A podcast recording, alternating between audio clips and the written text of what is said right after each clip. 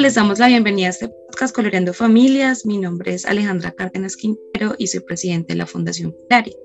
Este espacio surge del interés por visibilizar las familias en Colombia y su diversidad. El capítulo de hoy se llama Habitando mi cuerpo. Nuestra invitada del día de hoy es Adriana Converse, más conocida como Fat Pandora. Ella es una reconocida publicista santanderiana apasionada por la moda de influencer. Su más reciente proyecto es el caso Ya Única, donde habla, entre otros temas, de la visibilización de la diversidad corporal y la necesidad de autorreconocimiento. Hola Fatandora, bienvenida a Coloreando Familias, ¿cómo estás? Hola Alejandra, muy bien, muchas gracias por la invitación, qué rico estar aquí hoy. Ah, bueno, me alegro mucho. Eh, este espacio quisimos como crear debido a que uno de los grandes problemas que eh, las grandes discriminaciones que viven los niños, niñas y adolescentes y que son más, digamos, generalizadas es el tema de la diversidad corporal, el tema de los estereotipos de belleza y cómo es habitar el cuerpo. Por eso quiero preguntarte para cómo ha sido la experiencia de habitar tu cuerpo desde una visión que no es normativa, cómo fue eh, experimentarlo desde tu niñez y adolescencia y que nos quieras contar al respecto. Bueno, yo nací gorda en una familia de flacos. Toda mi familia cercana y lejana también son delgados todos. Entonces para mis papás fue muy difícil desde el comienzo como entender por qué la niña llegó así de fábrica, ¿no? Porque desde muy niña yo nací ya grande, pesada. Entonces la palabra gorda, la palabra dieta, yo creo que no recuerdo un momento de mi vida en, el que no estaba presente. Antes de que grabáramos, tú me contaste que hiciste dieta a los 14 para no llegar gorda a los 15. Yo me acuerdo que a los 5 años me mandaron a dieta y es como uno de los primeros recuerdos que tengo de el nutricionista diciéndole a mi mamá que la niña estaba muy gorda. Y me acuerdo de, de, muy niña que la lonchera que a mí me mandaban era muy diferente a la de los otros niños.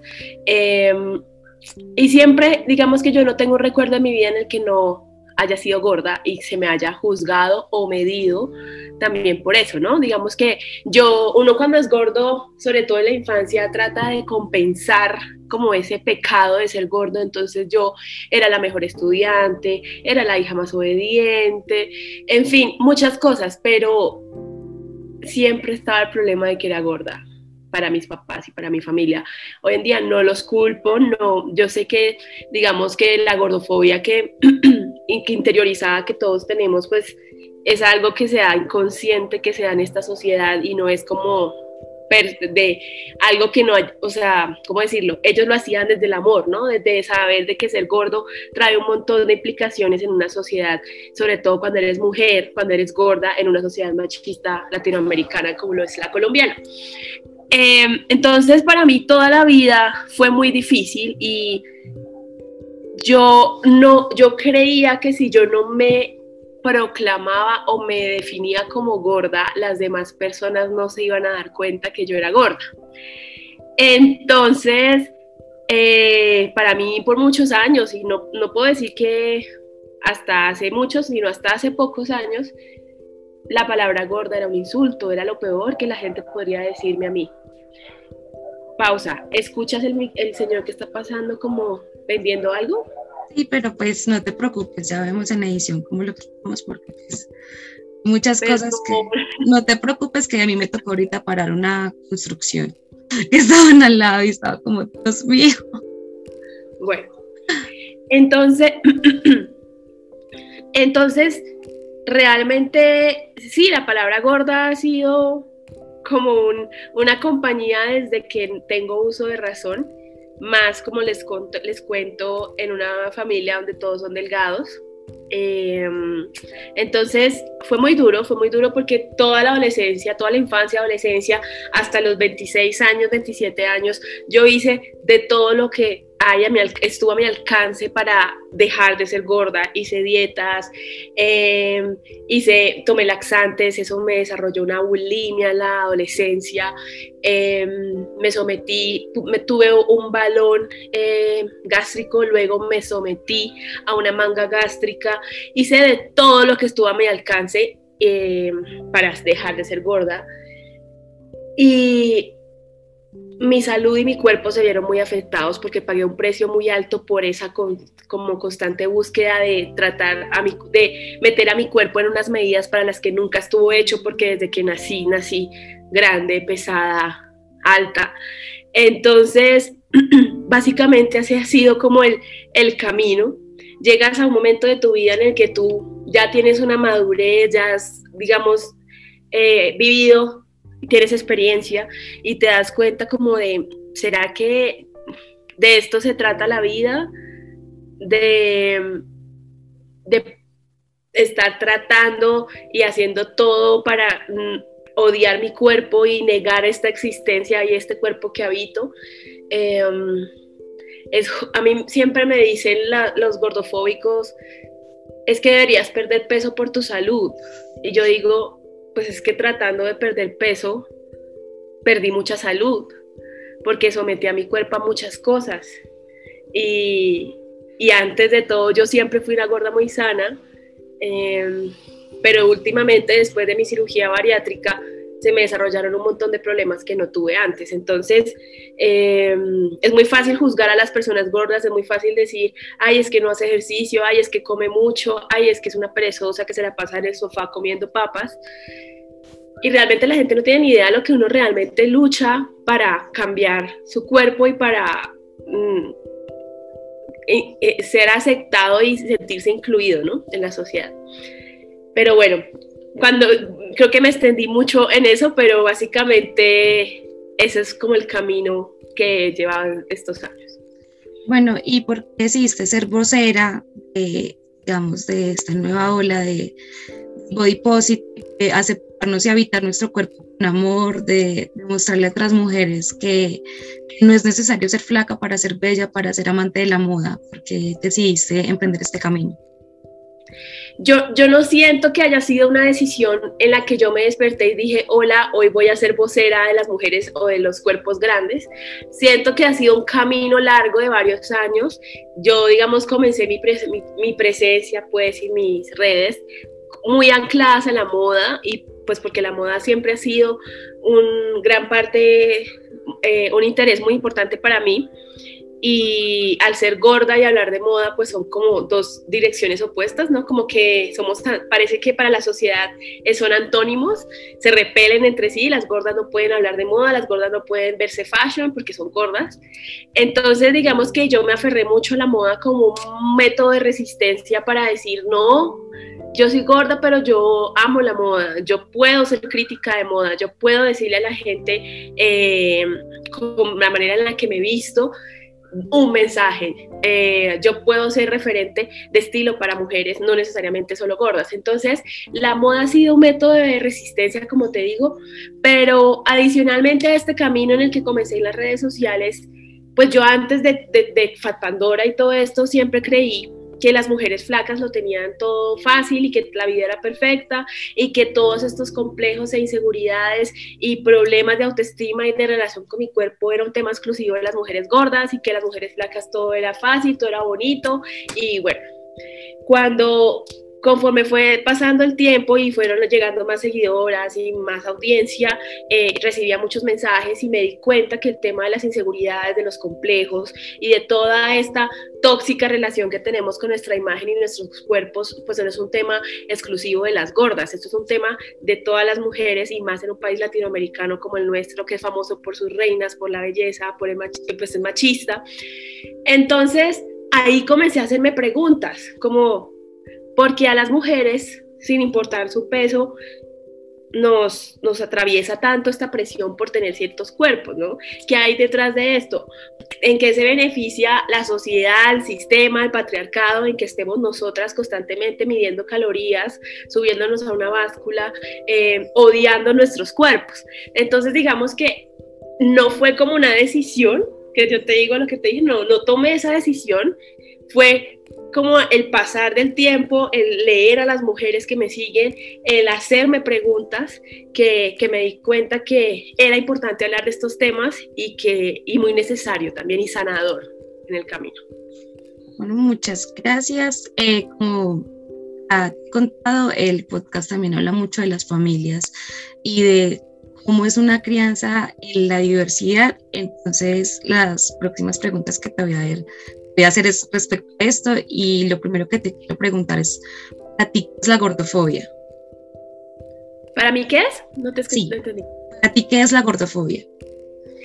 Bueno, no para mí en general, sino la, la definición, la gordofobia, que es en español la traducción a fatfobia, es como este miedo irracional a ser gordo y también este odio o desprecio hacia las personas de cuerpos grandes. Eh, esto, esto viene de, esto no es, una, no es un invento de hace unos años, como mucha gente cree que la gordofobia no existe. De hecho, la gordofobia tiene raíces racistas, de clase, em, y es algo que se ha venido, sí, fomentando e inculcando en la gente desde hace mucho tiempo. Y es creer inconscientemente que las personas gordas somos sujetos con menos derechos que las personas delgadas, que somos descuidados, que somos dejados, que somos cochinos, que somos perezosos, en fin. Y, y esto no, pues mm, si no se quedara simplemente en palabras, pues sí, perdón, si se quedara simplemente en palabras, pues ya, pero es que esto es un, esto es un sistema eh, de opresión que nos afecta en muchos niveles. El trabajo, en la salud, en el acceso a la salud, en la calle, en la salud mental también. Eh, en fin, es, un problema estructural que en países como, los, como el nuestro eh, se ve aún más eh, y, es, y puede llegar a ser aún más cruel, por decirlo así. Y la gordofobia afecta especialmente a las mujeres. Digamos, los hombres gordos también pasan por un montón de violencias, curiosamente opuestas a las nuestras, pero esto sí se ensaña con las mujeres, porque las mujeres somos objetos del deseo, ¿no? Mucho parte de nuestra función en la sociedad es ser bellas y ser leídas como bellas y sensuales y atractivas y toda mujer que se sale de, este, de esta norma es castigada duramente. Entonces, eso es como a grandes rasgos la gordofobia. Muchísimas gracias. Y efectivamente creo que a todas las mujeres, incluso a, las que tienen cuerpos normativos, la gordofobia les afecta, incluso a la inversa, porque muchas veces, eh, sobre todo en la salud, por ejemplo, a mí eh, me atendieron en, un caso de salud mental, no querían darme cierto medicamento porque estaba eh, obesa, digamos, estaba en obesidad, según el médico, solamente por un porcentaje como el IMC. Hablando de eso, con otra compañera, me dijo que a ella le pasó lo mismo por el revés y era porque tenía la presión alta, pero pues como era flaca, nadie se dio cuenta que tenía la presión alta, porque como una flaca va a sufrir de la presión. Yo creo que esto es algo que muchas personas hemos vivido, porque eh, y sobre todo en Colombia, como tú dices, es un país muy machista, es un país que valora el nivel de, digamos, el valor de una mujer en su peso, en cómo se ve, en su supuesta belleza. Y por eso quería preguntarte, ¿cómo crees que afecta la gordofobia a los niños, niñas y adolescentes? Afecta de una manera muy profunda porque la gordofobia es la hermana del bullying, son, son hermanos, ¿no? Y desde niños les estamos diciendo tanto a los niños gordos, porque como el bullying y la gordofobia está tan normalizada, incluso incentivada, y nos escondemos en discursos como, ay, es que los niños, es que los niños eh, no tienen filtro, ay, es que los niños todo lo dicen, pero no hay que ponerle atención, o decir, bueno, que le haga, que le molesten por gordo porque eso lo hace adelgazar, ¿no? Entonces, ¿Qué pasa? Le estamos diciendo a los niños gordos que todo este maltrato y estas violencias que están viviendo, eh, pues tienen la culpa y son justificadas y quién les manda a ser gordos y el problema es de ellos y no la sociedad. Y a los niños delgados que se les permite hacer este bullying sin consecuencias, sin llamarle la atención e incluso incentivándoselos, le estamos diciendo que está bien eh, burlarse de los demás por, sus, por cómo se ven, ¿no? Por su cuerpo. Y es gravísimo. Eh, hace unos años la gente dice la gordofobia no existe, el bullying a los gordos, eso no pasa nada, no sé qué, y hace unos años en Montería, si no estoy mal, se suicidó una niña tirándose del balcón de su casa porque eh, de 12 años porque en su colegio se la montaban por gorda y hacían un bullying terrible. Incluso los profesores, él, él llegaba a leer. Entonces, la gente no se da cuenta del daño que causan. Y lo peor de todo es que siempre se escudan en que es por salud, pero la salud mental, ¿qué? La salud mental de las personas que son sometidas a todo este maltrato, ¿qué? ¿O es que solamente importa la salud física porque es la que se ve y la que incomoda sus ojos, la que ocupa un poquito más de espacio en el bus? Esa es la que les importa, no la salud mental. Y por eso es que muchas personas gordas, no tengo ahorita un eh, porcentaje, no te lo puedo dar, pero muchas personas gordas sufren de depresión Muchas personas gordas tenemos trastornos de ansiedad, muchas personas gordas tenemos trastornos de la conducta de la alimentación. ¿Y qué pasa? Como somos gordos no nos creen, entonces, porque entonces la, persona bulímica o la persona anoréxica tiene que ser delgada, ¿no? Entonces, la persona gorda que tiene un trastorno de alimentación, no, eso, se le celebra, ¿no? Se le, es como, ah, pues qué bueno, hacía adelgaza. Y esta gordofobia llega a niveles tan insospechados que hay gente que cuando le da COVID, ah, pero bueno, a lo menos adelgazas, o si no perdió peso, ay, eh, pero no perdiste peso, ¿por qué? Porque está tan, tan romantizada la pérdida de peso que no importa a costas de que sea y siempre celebrada, ¿no? Em, a, mí, a mí me preocupa mucho los niños y me preocupa mucho que la palabra dieta esté tan presente en la infancia. Eh, que se digan estoy gorda, en edades en donde a mí solo me debería preocupar aprenderme las tablas de multiplicar. Pero yo lo viví y, por eso puedo decir que la cicatriz es muy grande, la herida es muy grande y, siempre queda en responsabilidad de la persona sanar y crecer y, y, madurar y superar, más no a la sociedad de cambiar, de cuestionar y de y de generar conciencia sobre eso, ¿no? La responsabilidad a la final de los niños que fueron bulleados de niños por gordos es sanar ellos mismos. Algunos adelgazan y, bueno, felicitaciones, pero otros no, igual la responsabilidad queda en uno de sanar. Así nadie te pida perdón, así nadie te reconozca que sí hubo un daño. Genial, es verdad, yo creo que viene lo que tú dices de la normalización de ese bullying, es que hablamos de muchas formas de bullying, pero que se le hace contra, digamos, un niño gordo, una niña gorda, un niño gordo, no, es que lo van a ayudar a rebajar y es como si la meta, su existencia, la existencia de las personas que somos gordas fuera rebajar. Se reduce a eso, a cómo vamos a hacer o qué van a hacer para rebajar, como si le debiéramos algo a la sociedad creo que por eso también sería muy chévere que desde tu punto de vista nos dijeras eh, cómo podemos combatir estos estigmas hacia los cuerpos diversos para proteger a los niños, niñas y adolescentes. Primero yo creo que informarnos, escuchar, es muy importante dejar de creer que el que es gordo es gordo porque quiere, que ser gordo solamente se limita a una ecuación de alta ingesta de calorías y poca actividad física.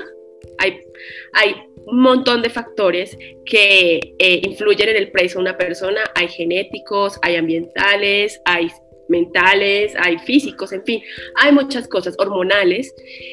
Eh, y entender que las personas gordas, primero, no son personas como con menos derechos, como de segunda categoría, como muchas veces nos tratan a las personas gordas, como ciudadanos ahí, los segunditos. Eh, entender que la salud no es solamente un, un peso, la salud involucra muchas cosas y la salud mental también.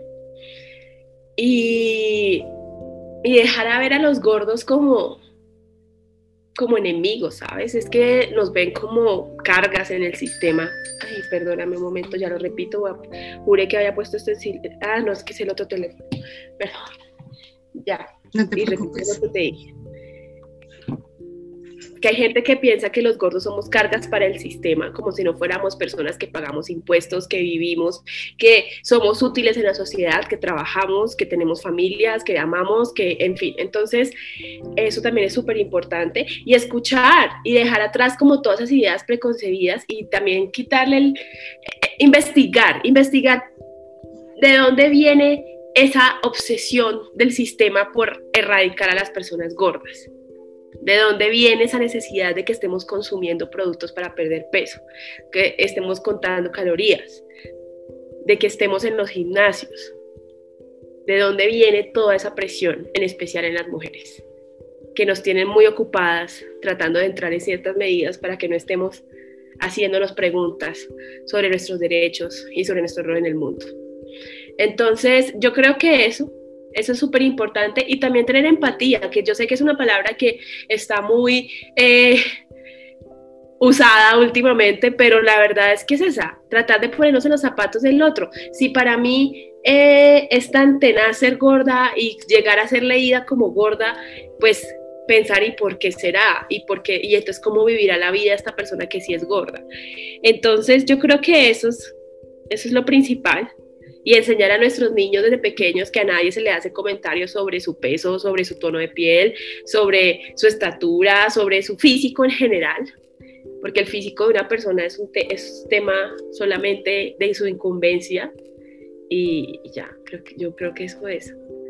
Y yo también, digamos, creo que el tema, digamos, con el bullying contra los niños, niñas, adolescentes, es algo que empieza incluso por los padres. O sea, los padres, por los médicos, cuando le dicen es que usted está muy gordo. Sobre todo, yo me acuerdo de adolescente, mi mamá diciéndome es que usted está muy gorda, es que usted está muy gorda, como si de verdad yo tuviera un problema por estar subida de peso para la edad que tenía, como si mis otros exámenes o digamos mi, mi salud no dependiera solamente de mi peso. Y eso hizo que yo, por ejemplo, empezara a taparme, a usar ropa ancha y demás, que yo no aceptaba mi cuerpo y lo viví de niña y, adolescente. Y ahorita vemos, aunque tampoco tengo las estadísticas, pero vemos niñas de 8, 7 años con anorexia, vemos niñas de 9 años con bulimia. Y esto es eh, el sistema, como lo dice, las revistas, la televisión, a mí es muy heavy la, la gordofobia en el sistema médico. De verdad, es como, como si el médico te viera como una cosa deforme y sin sentimientos ni emociones, que estás, porque tienes el, el índice de masa corporal elevado. Entonces ya por eso no estás enfermo, todo se debe a tu peso. O sea, yo recuerdo una vez, fui por un problema de piel a, a medicina general para que me remitieran a, a a dermatología, llega la médico y en vez de remitirme a dermatología, me remite a donde la nutricionista a un, a un programa de obesidad, que porque era porque estaba gorda, cuando era un problema de piel. Entonces, creo que eso hace que el sistema como tal le repita a los niños, niños y adolescentes el hecho de tienen que caber en un cuerpo el que no todos caben. Entonces, Creo que también es muy importante lo que tú dices de la resistencia y de aprender a, que yo tengo que habitar mi cuerpo con amor, a, a, que yo no tengo por qué nombrarle a nadie su cuerpo, no tengo por qué hacer opiniones sobre el cuerpo de los demás y al mío lo tengo que tratar con amor, porque es el que tenemos, es el que nos funciona, no por eso ya vamos, no vamos a estar saludables, sino que yo creo que es muy importante el hecho de, amarnos y el hecho de no es un amor como digamos la, el positivismo tóxico de amémonos completamente, pero sí aceptémonos como somos. Resistamos un sistema que nos dice que no deberíamos existir, porque literalmente es como si nos quisieran a todos erradicar. Por eso yo creo que me gustaría preguntarte a ti cuál es la responsabilidad de los padres de familia en todo este sistema de gordofóbico, patriarcal eh, en el cual estamos. Antes de eso quería decir, es que además hay que actualizarnos porque siempre nos juzgan, nos miden y nos mm, todo a través de un, del IMC, ¿no? Del famoso IMC y este es un el IMC se inventó, lo inventó un señor belga por allá en 1835 eh, un señor racista, un señor obviamente con genética europea y que basó todo el sistema del MC en las medidas europeas del momento. Y pues ya ha pasado 200 años, ya viene siendo hora de que se actualice y de que nos demos cuenta que hay un montón de mezclas genéticas, de cuerpos y de diversidad y no podemos estar midiéndole a la gente del cuerpo por una medida de hace 200 años de un señor racista europeo ¿sí? Entonces, eso también es súper importante. Ahora, respecto a los papás, tengo que decir que los papás, obviamente, desde el amor, no puedo decir, oh, los papás tienen la culpa, todo es culpa de ellos, no. Los papás simplemente replican comportamientos con los que fueron criados. Y digamos que la gordofobia viene de, como les digo, de siglos. Eh, en mi caso personal, por ejemplo, yo, mi papá es muy gordofóbico y creo que en parte es porque así fue criado y, digamos que nunca lo hizo porque no me quisiera, ¿no? O sea, al contrario, él desde el amor, porque yo sé que en, su momento yo creo que la, él, hizo esos comentarios despectivos sobre las personas gordas. Él desde el amor sabía que las personas gordas sufrían de una sanción social muy grande. Y él desde el amor, que obviamente a veces no es no se usan los caminos eh, correctos o las palabras correctas. Sí, sí, sí intentó por todos sus medios, como te digo, además era la única gorda en la casa, que no tener una hija gorda, pero no lo hizo porque me odiara, sino al contrario me amaba tanto que no quería que yo fuera sometida a todos estos problemas y discriminaciones por las que son, eh, por las que somos atravesadas las personas de, con cuerpos grandes. Eh, pero, pero digamos que sí quedó una herida muy grande en mí que yo tuve que aprender a trabajar y sanar. Y si los, digamos, mi papá es de otra generación que no está conectada a internet, que no tiene tanta información, que tiene un montón de visiones del mundo muy diferentes a las nuestras. Pero los papás de hoy en día son papás conectados, papás informados, papás que tienen la posibilidad de darse cuenta y de enterarse y que tienen incluso una relación más cercana con sus hijos, las que tuvieron las generaciones como mi papá. Entonces yo creo que lo principal es educarnos en, el tema, entender que, no, que hay formas, odio decir no son las formas, pero es que no son las formas muchas veces en cómo nos educan y nos, nos tratan. Y sí, hay una gran responsabilidad. En mi caso personal es mi papá, pero yo sé que en muchos casos las mujeres tienen también la relación con su cuerpo, depende mucho de la relación que la mamá tuvo con su propio cuerpo. Entender que los niños cuando, cuando están pequeños son esponjas, ¿no? Ellos absorben todo lo que ven en la casa. Y si ven a una mamá mirándose al espejo y tratándose mal, diciéndose gorda, diciéndose fea, diciéndose eh, es que qué horrible soy, qué horrible me veo, pues adquieren esos comportamientos de que está es normal y está bien despreciarse uno mismo frente al espejo, ¿no?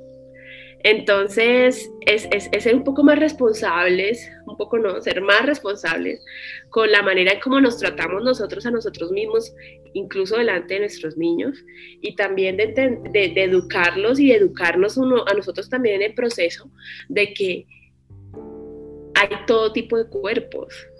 Así como hay personas naturalmente delgadas que comen de todo y no se engordan, hay personas naturalmente gordas, que nacimos gordas que llegamos a este mundo siendo pesados y que ya por una tabla de IMC ya me pusieron gorda.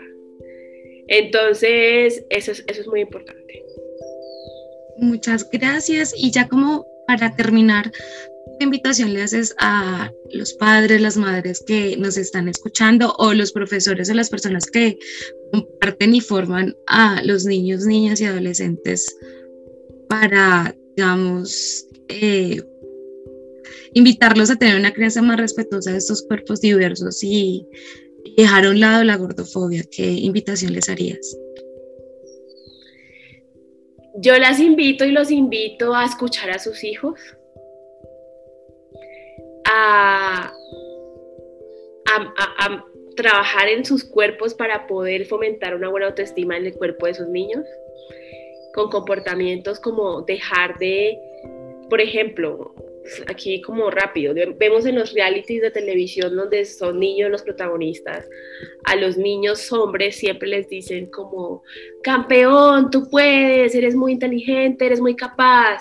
Y a las niñas siempre les dicen, princesa, eres muy bonita, qué bella eres, cantaste muy lindo, no sé qué. Pero nunca se le hace como se les halaga las capacidades, siempre es al físico, en especial en las niñas. Entonces, cambiar esos discursos y esas dinámicas, escuchar a nuestros niños y niñas y también empezar a que si vamos a halagar y a incentivar y a decir algo lindo hacia una persona, en especial hacia un niño, que siempre sea sobre sus capacidades, sobre sus talentos y no solamente sobre su físico.